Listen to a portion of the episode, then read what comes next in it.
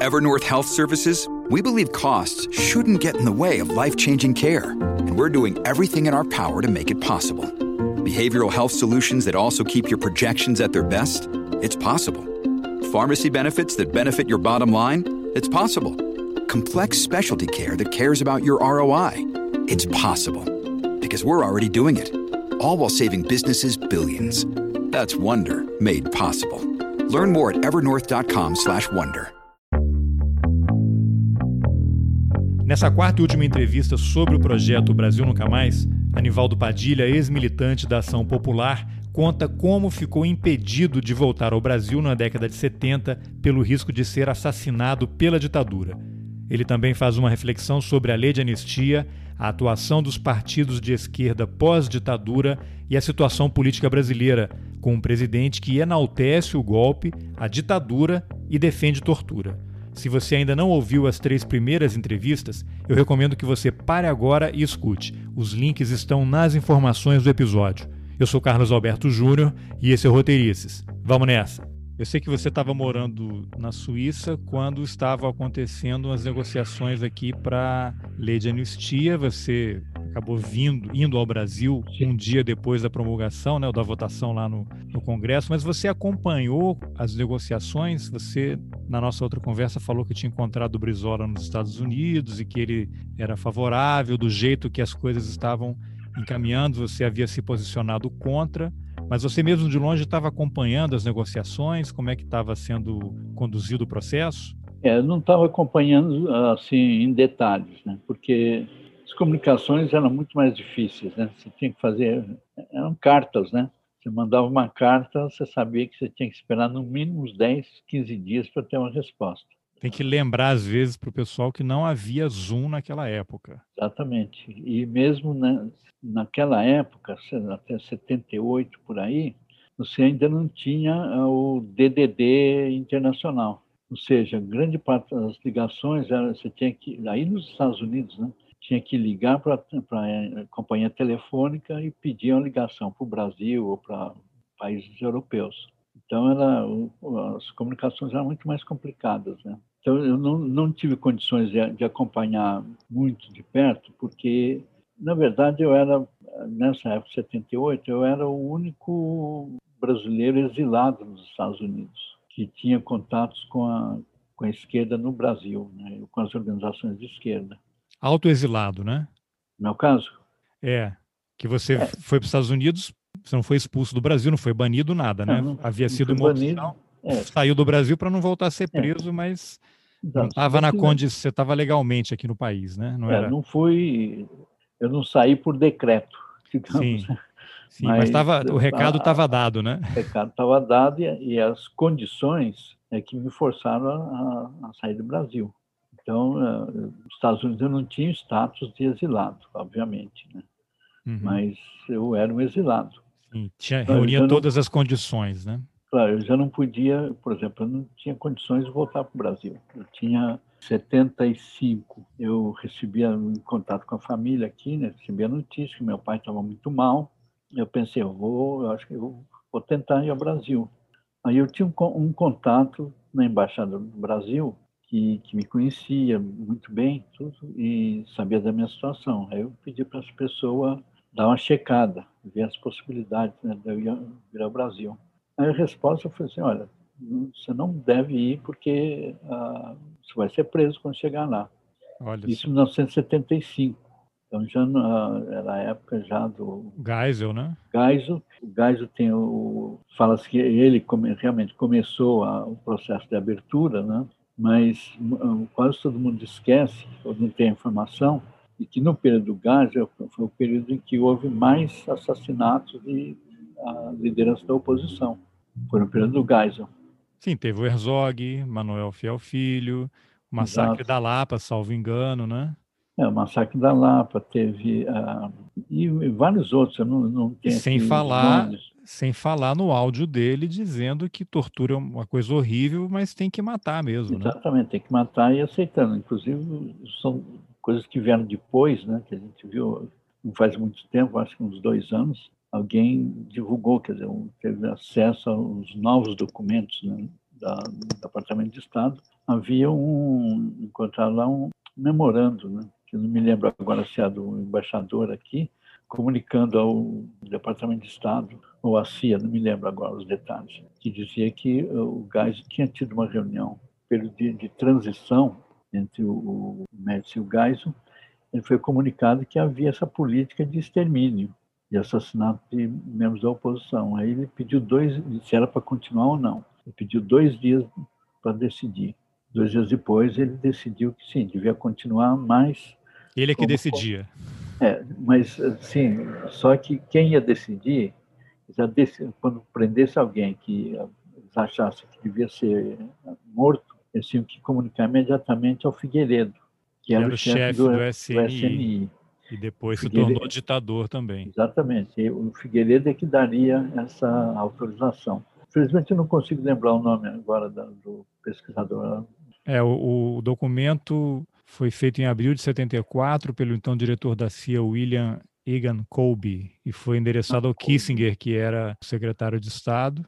E quem descobriu o documento foi, na verdade, um historiador aqui, um pesquisador americano, que avisou a um colega dele, brasileiro, o Matias Spector. Ah, Matias Spector. E aí ele publicou lá nas redes sociais dele a descoberta lá, a fotocópia lá do documento, e aí revelou-se mais essa faceta do Geisel e do Figueiredo. Exatamente. Então, eu estou dizendo isso porque uh, realmente naquele período, né, que eu inclusive pensei em voltar, não voltar definitivamente, porque eu tinha contrato de trabalho nos Estados Unidos, mas para ver meu pai e me despedir dele, porque era, era ele estava no estado, digamos, terminal. E aí fui aconselhado realmente por essa pessoa lá da embaixada que eu não devia vir porque o risco era altíssimo. Né? Foi 75 isso?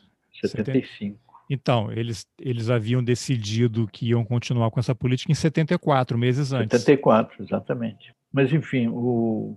A anistia que você estava falando, anistia, né? que você acompanhou, acompanhou é, de longe. Eu acompanhei de longe, mas eh, sem, sem condições de ter uma participação ativa, porque lá no, na, na Europa era muito mais fácil, tinha uma concentração grande de exilados lá, de ex-presos políticos, né, principalmente em Portugal, que já tinha o salazarismo já tinha sido eliminado, né?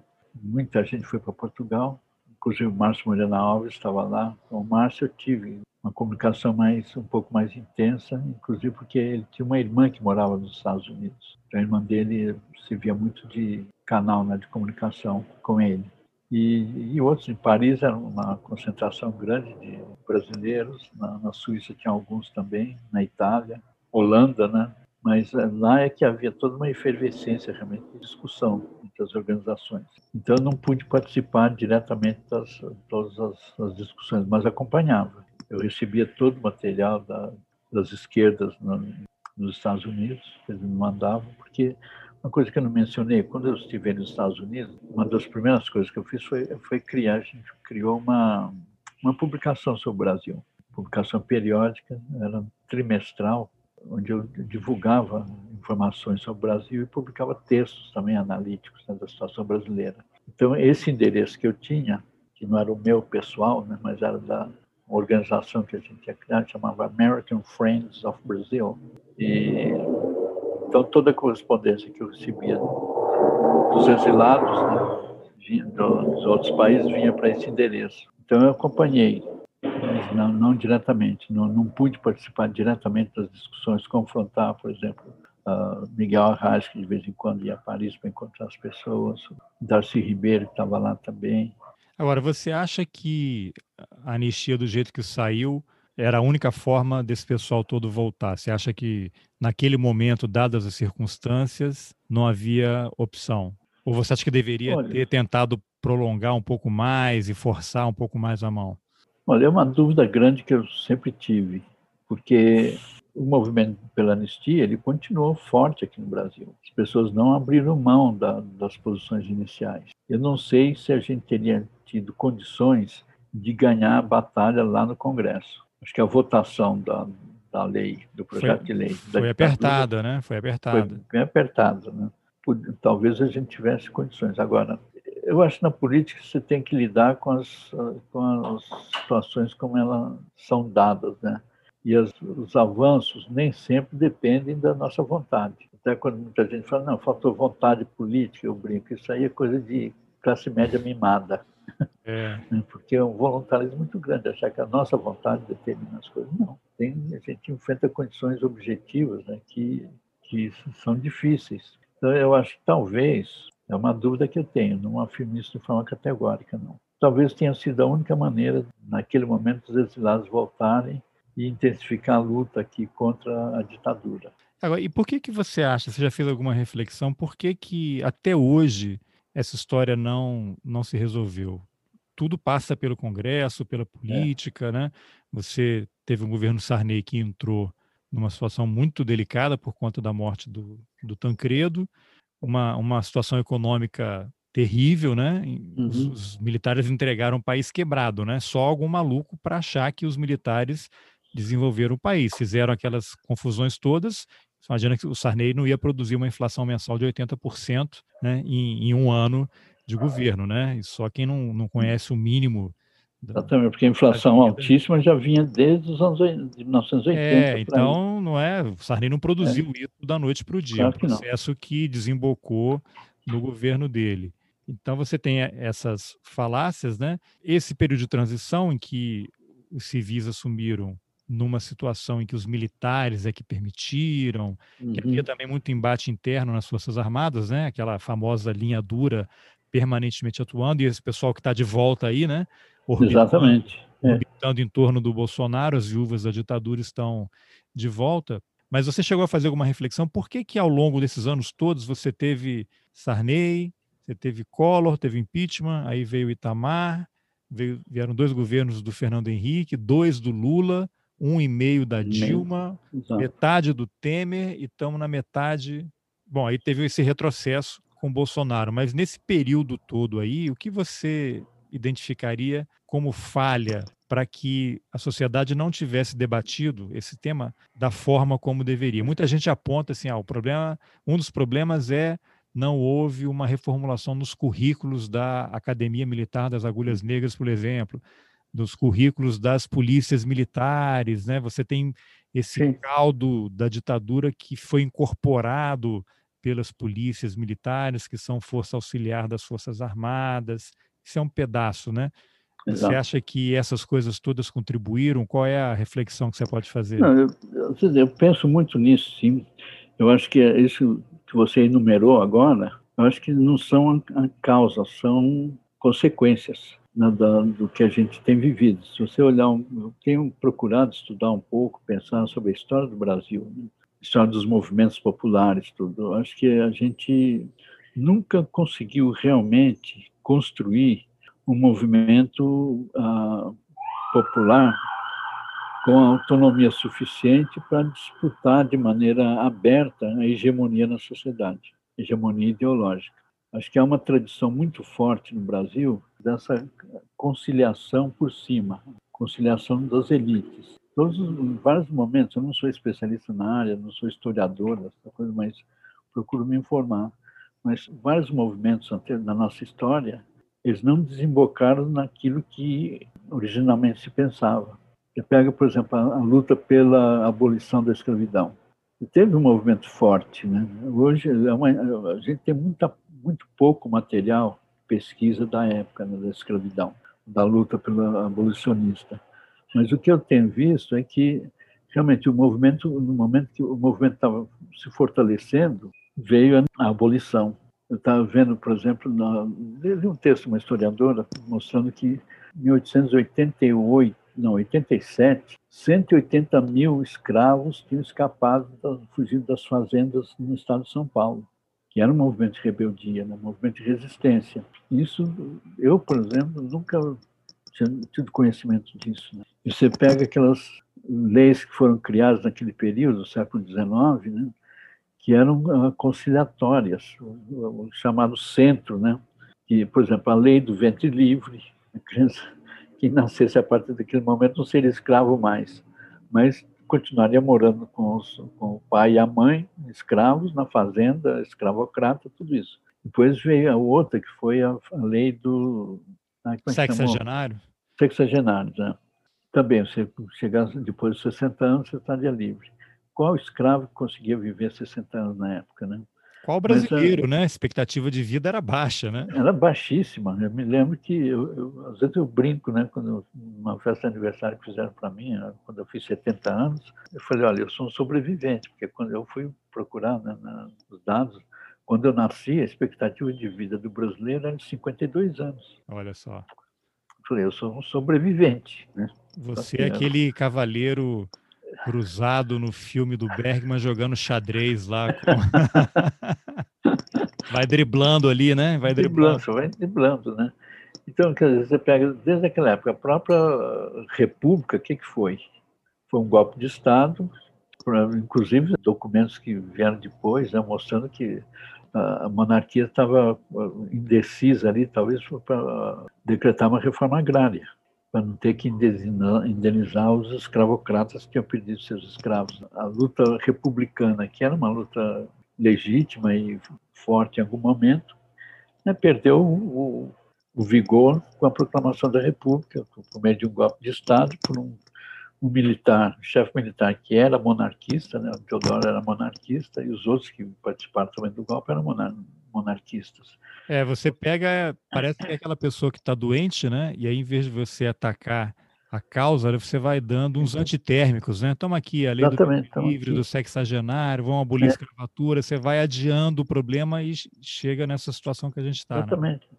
Depois você vê a Revolução de 30, que a gente só consegue entender, diria, né? A Revolução de 30, se a gente estudar movimento, os movimentos que aconteceram na década de 20, ou mesmo pouco antes, né?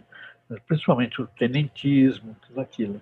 A Revolução de 30 ela, ela acabou também representando uma, um movimento pela industrialização e, e, rompimento com, em parte, né, com Brasil agrário, mas acabou fazendo conciliação depois.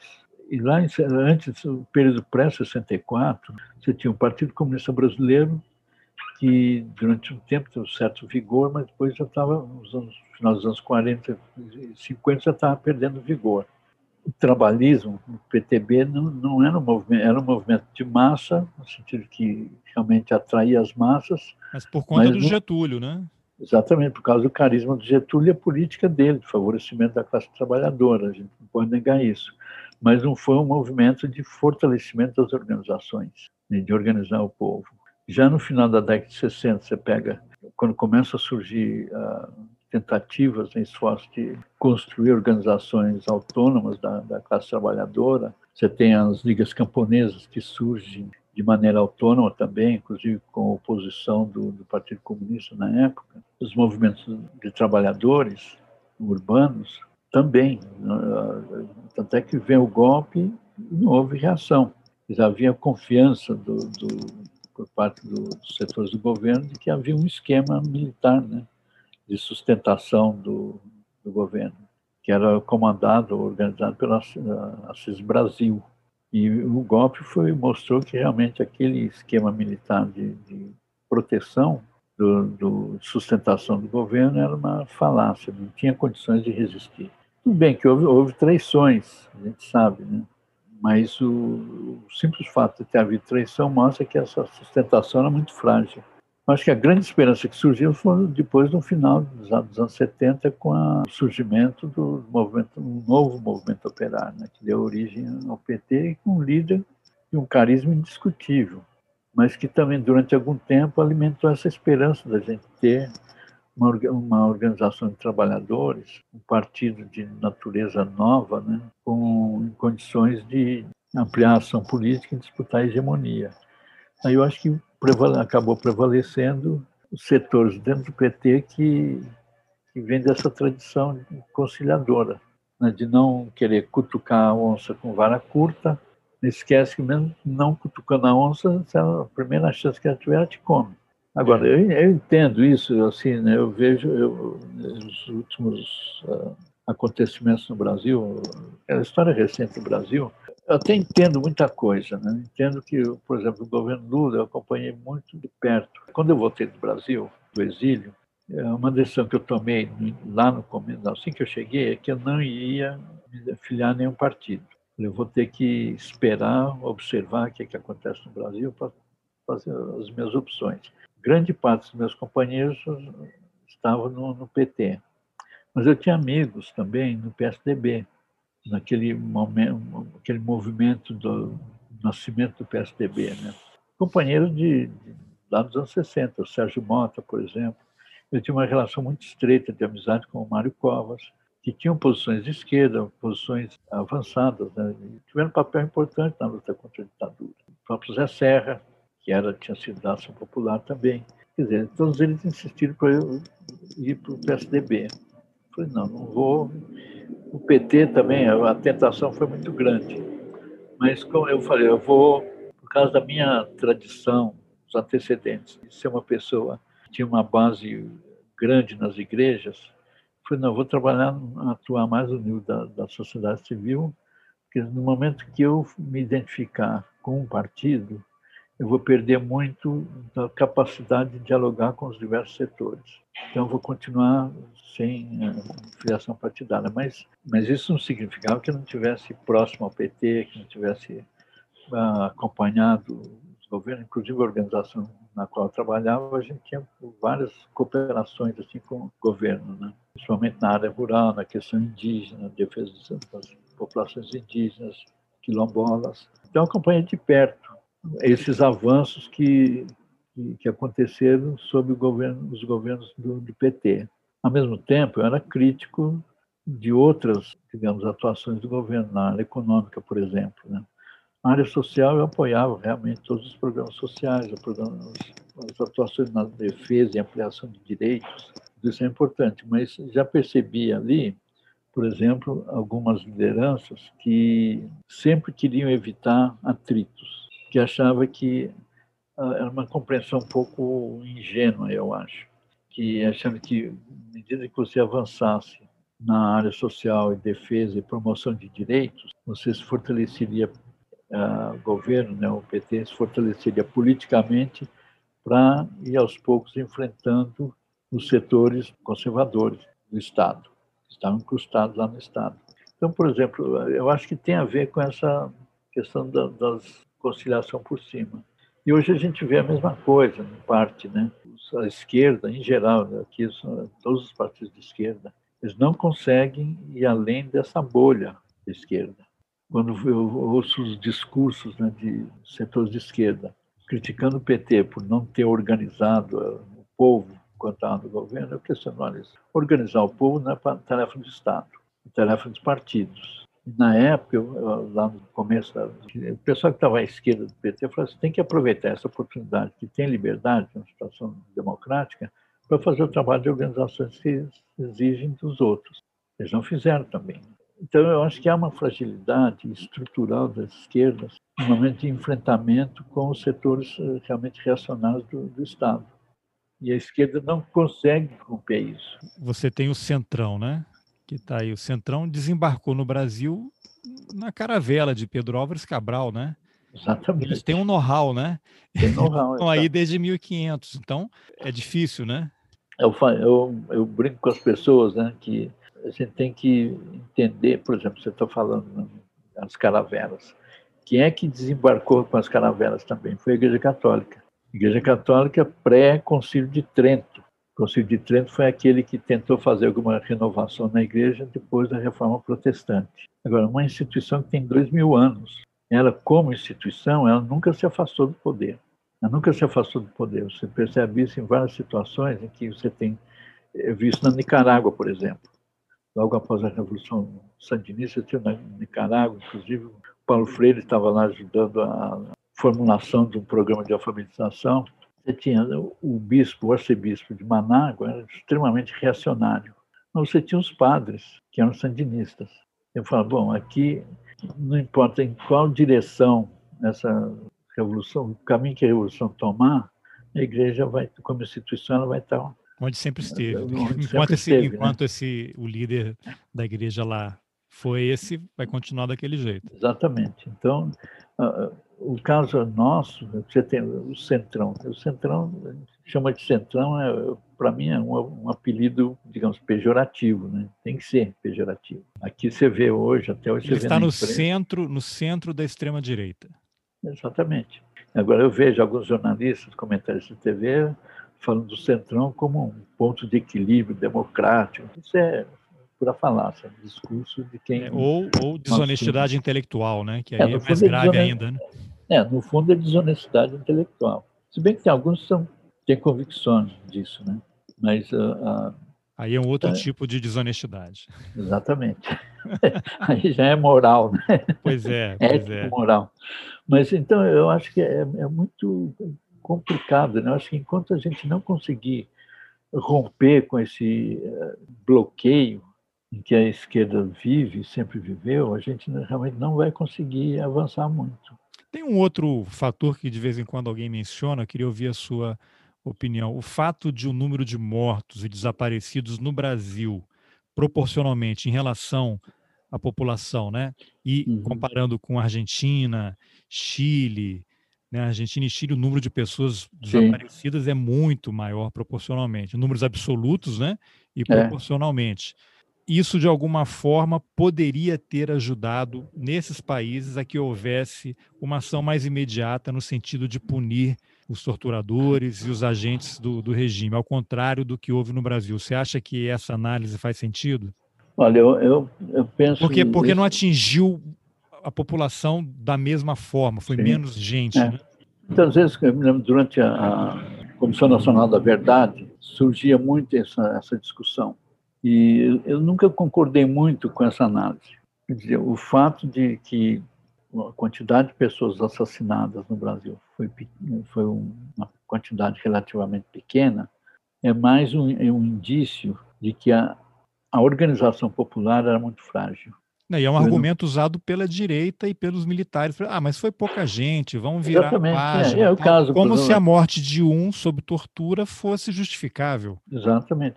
Não, foi aquele famoso, né, o editorial da Folha, chamando a ditadura de dita branda, né? Ao comparar com, com os com outros países, da Argentina, né? Argentina até Uruguai e chilena. Né? Por que, que houve tantas mais mortes lá? Porque o, povo estava mais organizado. O movimento popular era muito mais forte. Então, a tiveram... mobilização era maior, né? havia a mais mobilização total. Eu vi, contra é, a ditadura. O período pequeno que eu passei na Argentina, eu, eu sempre tive curiosidade muito grande para entender o movimento peronista. Né? Até hoje não entendi, não. Nem é eles difícil. entendem. Nem é, eles. Então, eu, eu, também acho que não.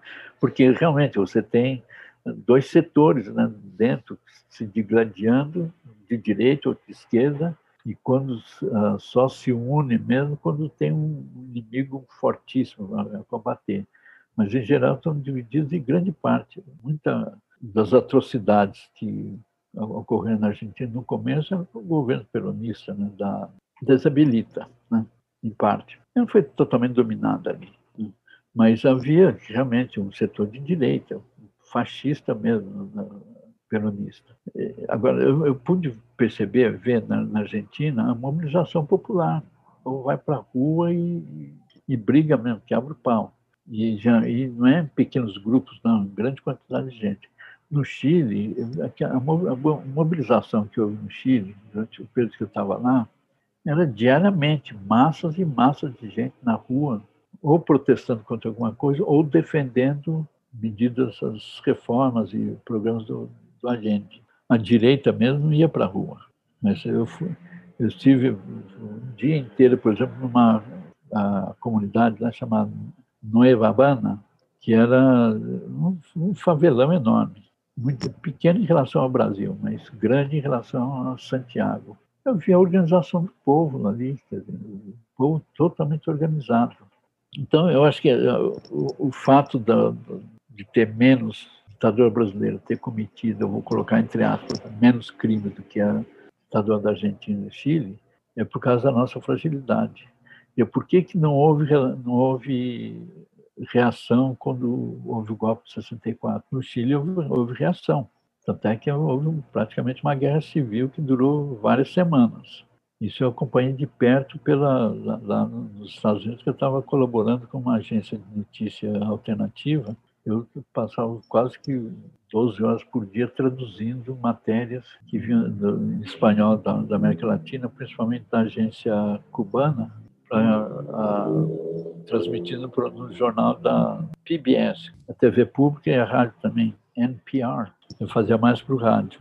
E acompanhando diariamente, quer dizer, os boletins chegavam a cada meia hora, acompanhando números de mortes, a resistência que acontecia em várias regiões do país, tudo. Mas no Brasil não houve isso, né? Eu, eu volto à questão que eu disse antes, né? Eu acho que a esquerda, parte da esquerda, pelo menos os setores mais hegemônicos, tem esse cuidado de não provocar ações ou reações da direita sem que ela tenha certeza que tem condições de, de reagir.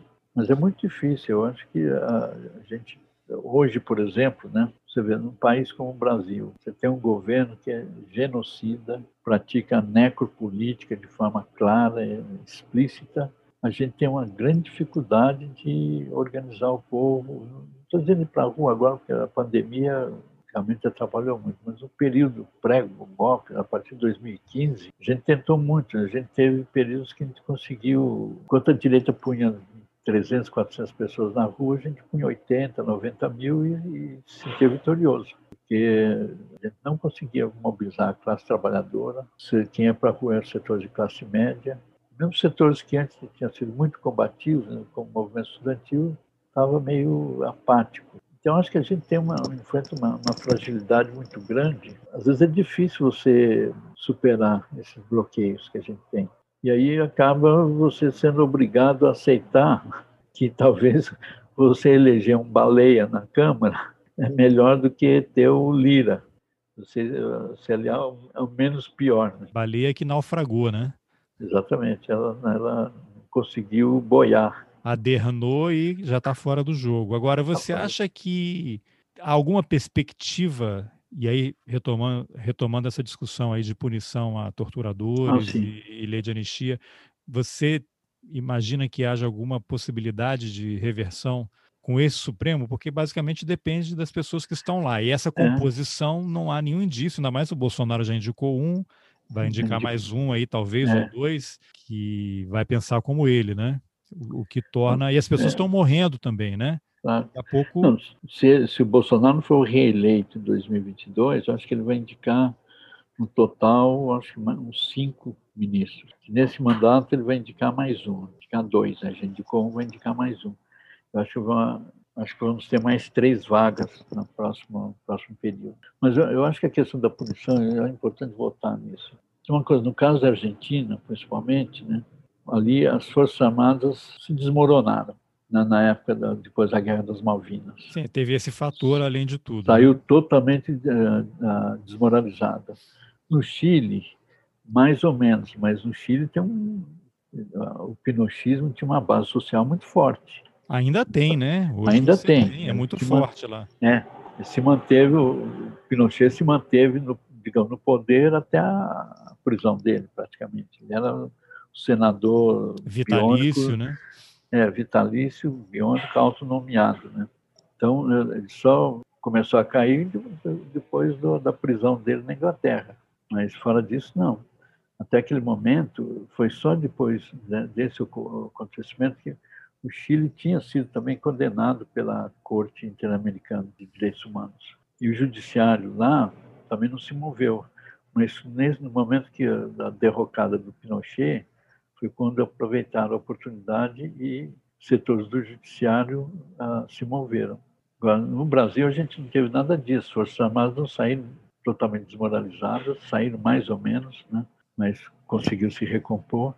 E a gente, apesar de todo o movimento que houve no Brasil, o que tem havido no Brasil, para a implementação da chamada justiça de transição, né? Você tem à frente desse movimento pessoas como a doutora Eugênia e outros membros do Ministério Público, mas não só, juristas que que eu mesmo não não conhecia isso, o que, que significava justiça de transição. Para aprender melhor isso, aprofundar o conhecimento na Comissão Nacional da Verdade. É que uh, esse é, é parte de um arcabouço jurídico internacional de direitos humanos. Todo país que passa por uma, um período de autoritário, no momento que supera o autoritarismo, tem a obrigação de fazer o que chama de justiça de transição, ou seja, uma revisão de todo o período ditatorial e tentar varrer, afastar todo o lixo autoritário que, que permanece, que, que foi criado ou que foi perpetuado pela, pelo regime autoritário. Com reparação, gente, né? Com reparação. com reparação. É, tem a reparação também, né? Essa justiça de transição exigia o quê? Punição, investigação, punição, julgamento e punição dos torturadores, dos violadores de direitos, né? E reparação, justiça para os criminosos e reparação para as vítimas. Além disso, reformar ou mudar totalmente as estruturas ou instituições que foram viciadas pelo autoritarismo. Então, você tem, por exemplo, da Comissão Nacional da Verdade, a gente elencou, se não me engano, se não me falha a memória, 28 medidas que a gente propunha para o Executivo, Judiciário e Legislativo. Incluía, por exemplo, você mencionou uma revisão do currículo das academias militares, uma nova polícia, acabar com a polícia militar, ter uma polícia civil, uma polícia unificada, claro, sempre tem que ter um braço forte né, para reprimir criminalidade, mas a ênfase seria na, na polícia preventiva, também reforma das, do, do judiciário, Ministério Público teria que ser reformulado em parte, e várias outras medidas que a gente propôs, que eu não me lembro todas elas, né? mas estão todas lá no relatório. Isso seria o cumprimento né, da justiça de transição. A gente não conseguiu mover nenhum um centímetro nessa direção. E não há nenhuma mobilização em relação a isso, né? Porque são medidas que você poderia, por exemplo, ter Associação Brasileira de Imprensa, Associação de Juristas pela Democracia, diversas entidades é. que poderiam tornar isso uma bandeira, de certa forma, e tentar avançar. Por exemplo, a, a JD, que é a Associação de Justi Juízes pela Democracia, desde o início, aliás, ela foi criada quase que com esse objetivo de você ter uma, uma, um judiciário realmente democrático. E até hoje eles têm sido muito atuantes nessa área. Tem os juristas, a Associação de Juristas para a Democracia também, né? E tem, são centenas de, de advogados, juristas que, que, têm atuado nessa área. Só que, por exemplo, os, os partidos, o próprio PT, por exemplo, não, não, abraçou essa bandeira. Pois é, não abraçou fica, muito, né? Fica Podia ter abraçado. História Fica essa história de é. nota de repúdio, né? Mas aí você de tinha. Repúdio é. e, e, não sai disso, né? Você tinha indivíduos, né? por exemplo, os partidos que se consideravam de esquerda, né? alguns foram muito mais para a direita, agora com o PDT, em grande parte o PSB. Também não tinha, no, no caso do, do, PDT, tinha um senador que participava dessas discussões, esforços e tal. Né? e ele acabou indo para a direita, inclusive acabou apoiando o golpe contra Dilma, tudo. Né?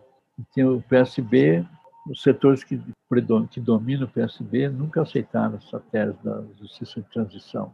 Você tem outras lideranças, assim, como Roberto Amaral, que foi um grande líder do PSB, hoje ele nem, eu acho que está afastado do PSB. Mas a gente levantava essa questão no Congresso, eram poucos os deputados que que apoiavam. Inclusive, foi criada a Frente Parlamentar pela Anistia, que, que era para discutir a, a anistia. E era uma frente, eu acho que reunia mais ou menos, chegava a 10% dos deputados. É, então... então... eu acho que é muito difícil a gente reverter esse quadro, porque hoje a gente, se no período entre 2010 ou antes, né, mas principalmente 2010 e 2014, a gente não conseguiu avançar muito, em termos institucionais, a gente não avançou nada. Isso porque já tinha chegado embalado por dois governos Lula, né? Exato. Quer dizer, a, a discussão sobre a Comissão da Verdade começou no governo Lula, mas ela só foi instalada no governo Dilma. É, mas aí a gente vê, mas... aí ano passado saíram reportagens aí mostrando que o próprio Nelson Jobim, eu não me lembro se ele era ministro da Defesa ou da Justiça, ou ainda estava no. que ele, ele mesmo tem um vídeo dele aí no encontro do, do PSDB, eu acho, ele falando que surgiu essa demanda aí, essa questão da lei de anistia, de mexer no Congresso, e ele foi pessoalmente procurar ministros do Supremo, orientado e, e pelo Lula, em concordância com o presidente Lula, que não era o momento, que havia sido feito um pacto. A própria é. Eugênia, na entrevista que eu fiz com ela, comenta que ela, quando encontra, inclusive o Sepúlveda Pertence, que presidiu Sim o Supremo, ele, eles ficam muito irritados e, e, a questionaram assim, mas houve um pacto, você está querendo fazer o quê? É. Trazendo esse troço. A gente fez um acordo. E é isso. Então, houve uma atuação de pessoas do governo do PT para que isso não avançasse. Aí... Deve sim. Eu acho que o que fragilizou o PT, e aí eu não sei se foi parte de uma estratégia já desde o início do governo Lula ou não, foi o chamado mensalão. Ali foi o momento que o, Lula sentiu ah, o golpe. Sentiu o golpe e ele teve que para não ficar só na figura de linguagem, sentiu o golpe a caminho, né? A caminho, sentiu o golpe a caminho. Inclusive, o, Fernando Henrique, naquele momento, 2000 e 2004, né, que surge o escândalo do mensalão e tal, Isso. os setores do PSDB queriam a, o impeachment. Por exemplo, o impeachment. O Fernando Henrique foi contra, não por, por escrúpulos democráticos. Falou, não, o Lula é, não vai conseguir governar, ele é incompetente, vamos sangrá-lo até o fim, até ele morrer. Até ele perder a, reeleição. É, é, exatamente, ele não vai ser reeleito. Aí é uma mostra o quanto Fernando Henrique é um cientista político incompetente, ou melhor, ele era assim um sociólogo competente, respeitado, cientista político também. No momento que ele se tornou ideólogo né, do, do PSDB, ele deixou de lado todo, digamos, o arcabouço teórico que ele domina. Tem aquela então, famosa frase dele, né? Esqueçam o que eu escrevi. É, esqueça o que eu escrevi. Então, ali, mas ali é realmente uma tentativa. Era um, o golpe estava sendo montado ali. Tanto é que eles foram em cima de dois, uh, duas lideranças que eram chaves no, PC, no PT naquela época, que é o Zé Dirceu e o Genuíno, que eram grandes estrategistas do, do PT. Estão fora do jogo, não voltam mais. É, não voltam mais. Quer dizer, os dois ainda participam de discussões, tudo, né?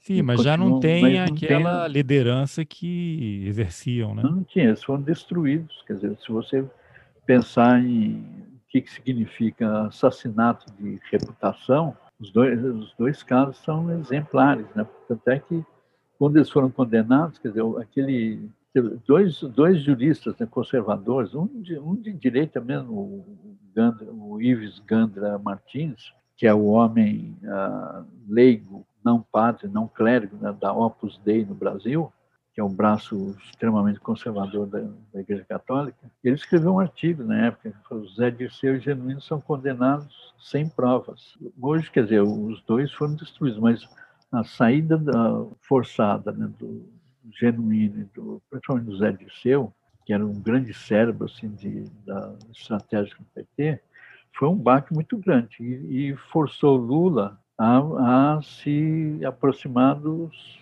mais uma vez, né, de quem? Do Centrão. Centrão, quer dizer, o Sarney se aproximou do Lula, o Sarney virou o Nelson Jobim também, que era do PMDB, né? Sim, sim. E o Sepúlveda pertence, PSDB. Lula teve que ampliar o, o apoio no Congresso para evitar qualquer possibilidade de impeachment. E foi engolido depois. E foi engolido depois. Foi não perceber que você você pode, deve às vezes, tem momentos que não tem saída, você fazer acordos com a direita, mas sabendo que ela é um escorpião, né? No momento no meio, no meio da travessia. No meio da travessia, aí ela dá uma ferroada picada, dá uma ferroada e acabou. É. Então Agora, você tem que estar preparado.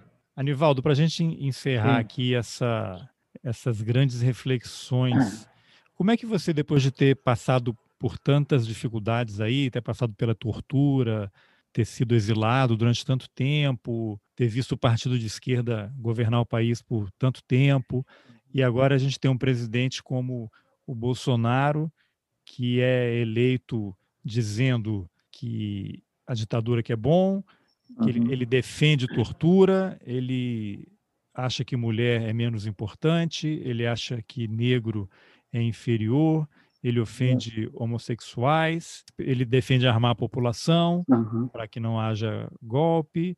A família, ele e a família estão envolvidos em vários tipos de corrupção, de rachadinha, uhum. apoio à milícia e tudo mais, e é aclamado como mito. Dizer, como é que você se sente depois de ter passado por tudo que passou, viu em um determinado momento o país mudar, dar uma guinada, né, para um, uma coisa que poderia ser melhor, e aí a gente volta para isso. É um soluço, uhum. são aqueles soluços da história, né, que a gente vai para frente, para trás, a história é feita disso. Que uhum. reflexão você pode fazer sobre esse momento aí? Olha, muita gente me faz essa pergunta. que eu tenho falado, tenho sido convidado muito assim para falar para jovens, né? estudantes e outros, por exemplo, juventude de igreja. O pessoal me convida com muita frequência. E sempre me faz essa pergunta: como é que você se sente hoje? Não é para perder a esperança? Olha, eu, eu sempre respondo o seguinte: eu acho que se a gente tem uma, uma compreensão dialética da história, a gente sabe que a, a história é isso que você falou. Ela, ela, ela, não é linear. Ela vai e volta, tem momentos de recuo, momentos de avanço, mas ela sempre avança, sempre se move. As vitórias nunca são definitivas e as derrotas também não. Há pouco tempo eu estava fazendo uma reflexão assim, com amigos, a gente, com amigos da mesma geração. Né? Por exemplo, né? a gente passou momentos de, de euforia ou de, ou de esperança grande. Por exemplo, falei, eu, era adolescente né, quando Jesus suicidou, e eu via, conversa com os meus pais, amigos deles, né, tudo, a esperança que havia naquele segundo mandato de Getúlio, do Brasil ter realmente um, ser um país com uma indústria pesada, que ia gerar, fortalecer a industrialização do Brasil, o Brasil ser um país urbano, com educação de qualidade. Tudo. O suicídio do Getúlio não foi um porque o suicídio do Getúlio, o Getúlio estava quase isolado naquele momento. O Partido Comunista, que tinha uma certa hegemonia no movimento operário, em parte, né, estava fazendo oposição ferrenha ao Getúlio, inclusive quase que apoiando o golpe. Mas com o, o, o suicídio dele, o suicídio gerou uma reação popular, espontânea, quase que incontrolável. Quando eu falo do Partido Comunista, por exemplo, o jornal do partido, eu esqueci o nome agora, Voz Operária?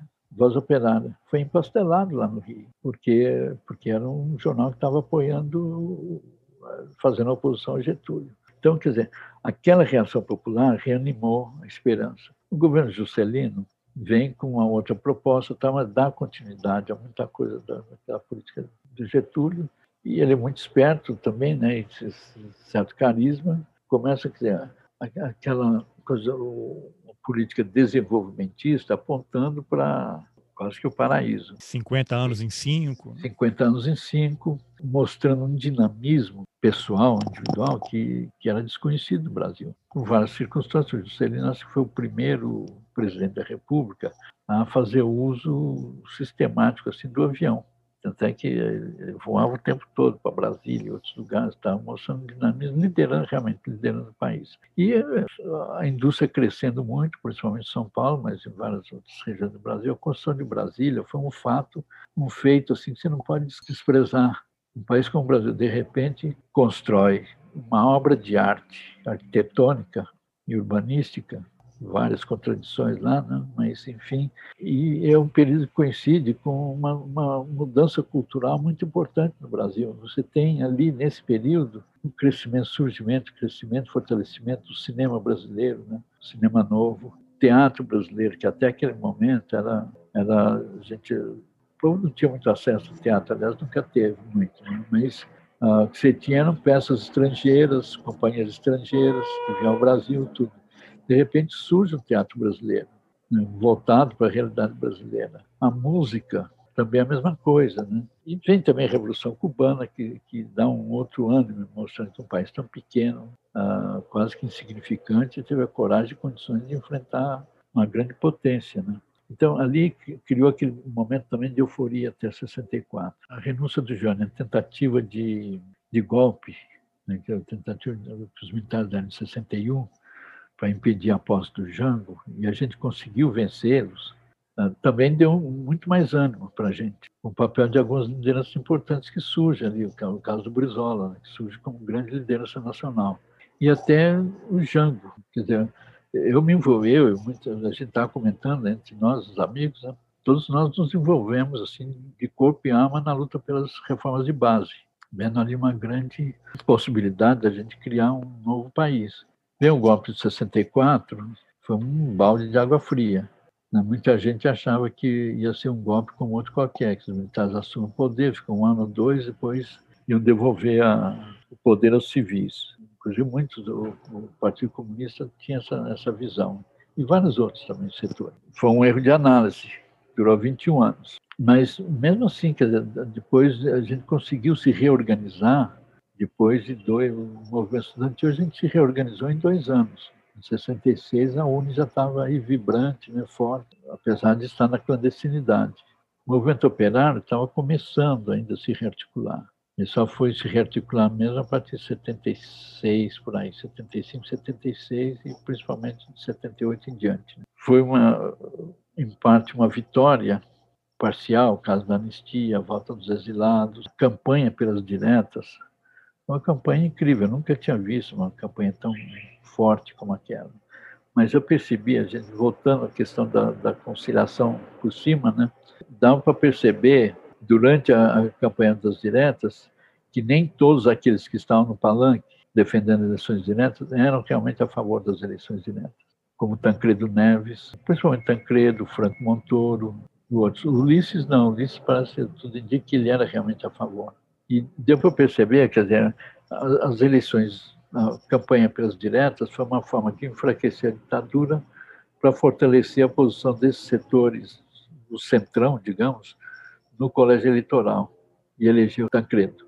Até que quando antes né, ainda era campanha pelas diretas. Quando o Sarney decidiu sair da ainda era Arena já era PDS? Acho que era PDS. Acho que era PDS já. Acho que era PDS.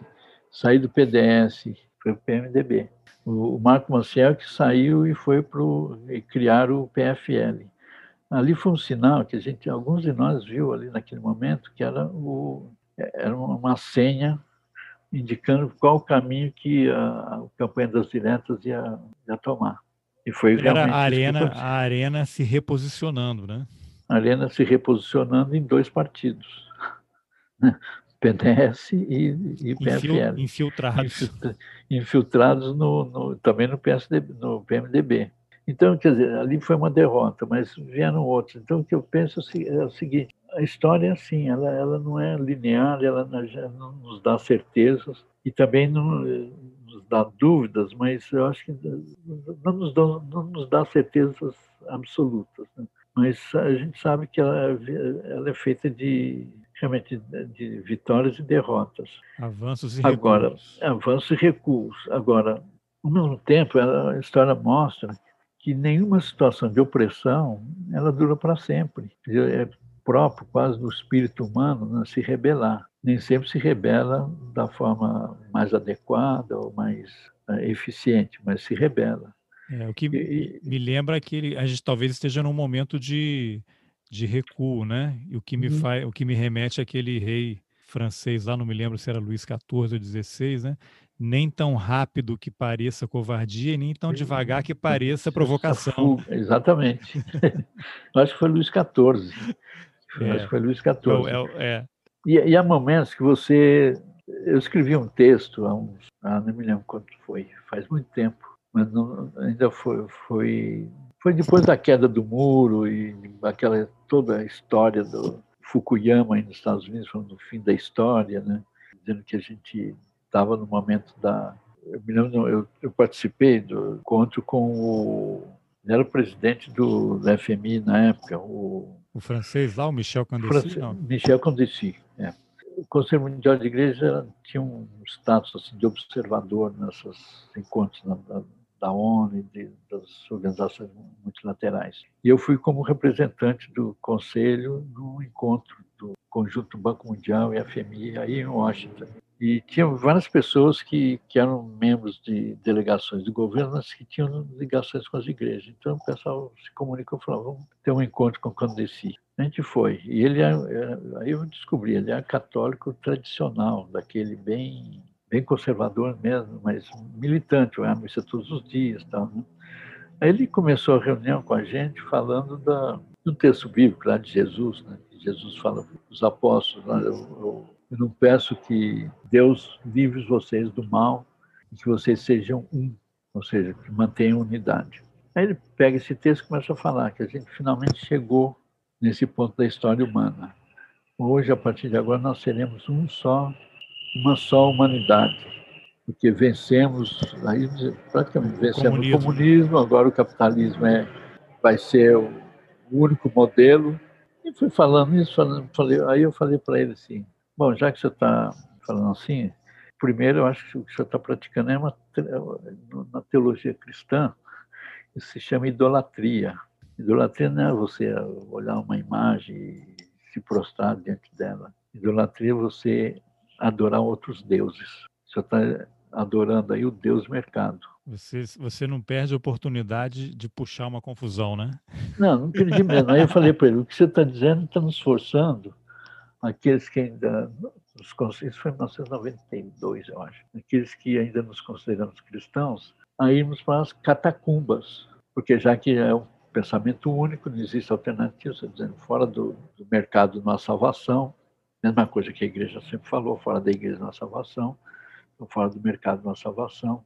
Você está dizendo, ele tinha falado na, na fala dele, vocês têm que nós vamos ter que ah, nesse momento de transição nós vamos ter que fazer sacrifícios. Eu falei, esse Deus o senhor adora é um Deus sacrificial, na religião sacrificial que exige sacrifícios humanos para aplacar a ira dele.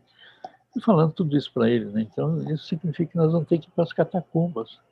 O Império Romano vai ser tão diabólico, tão demoníaco que não vai ah, oferecer nenhuma possibilidade de reação. Então tem que ir para as catacumbas e ficar lá até possibilitar a gente sair e tomar um pouco de sol.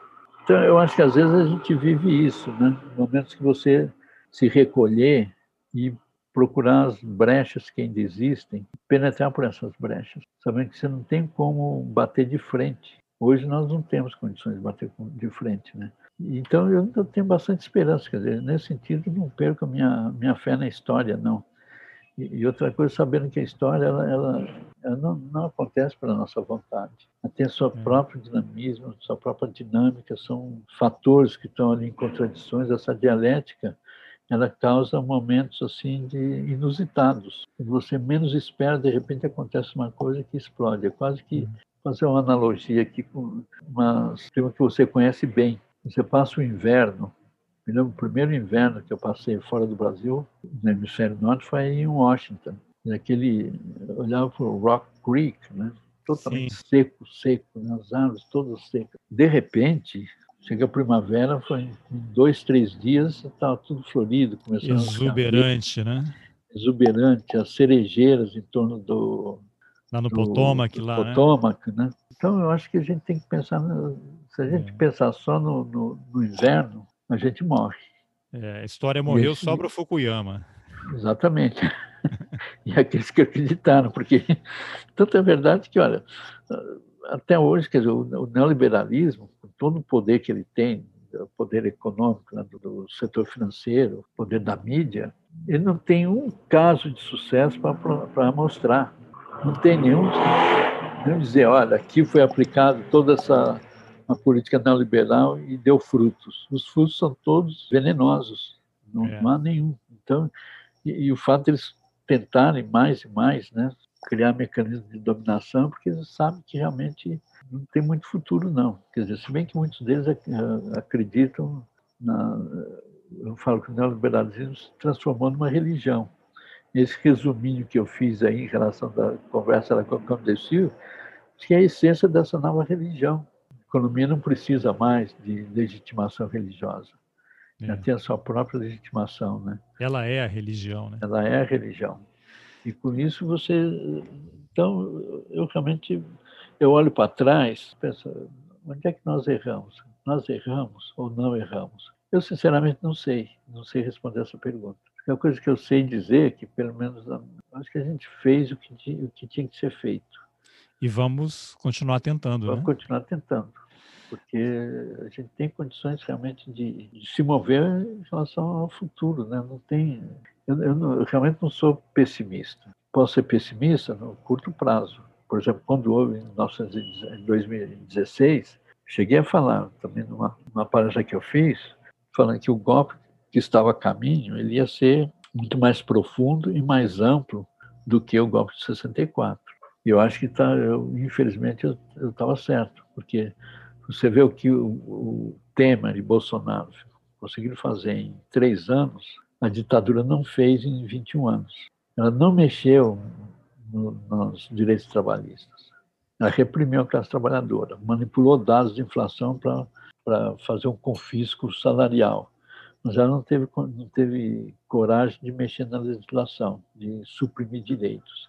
Ao contrário, em alguns casos ampliou, ela criou o Estatuto Rural, que estendeu aspectos né, da legislação trabalhista para o trabalhador rural.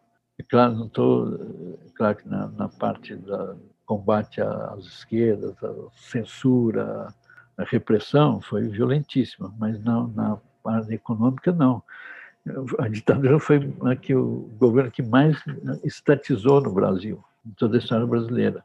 E, mantém, nunca foi totalmente subserviente aos Estados Unidos. O único período que houve subserviência foi no período do Castelo Branco, que inclusive aquela frase do Juraci Magalhães, né? Parafraseando General Motors, né? o que é bom para o Brasil, os Estados Unidos é bom para o Brasil. É. Aquilo foi subserviência total, a invasão da República Dominicana, mas depois não.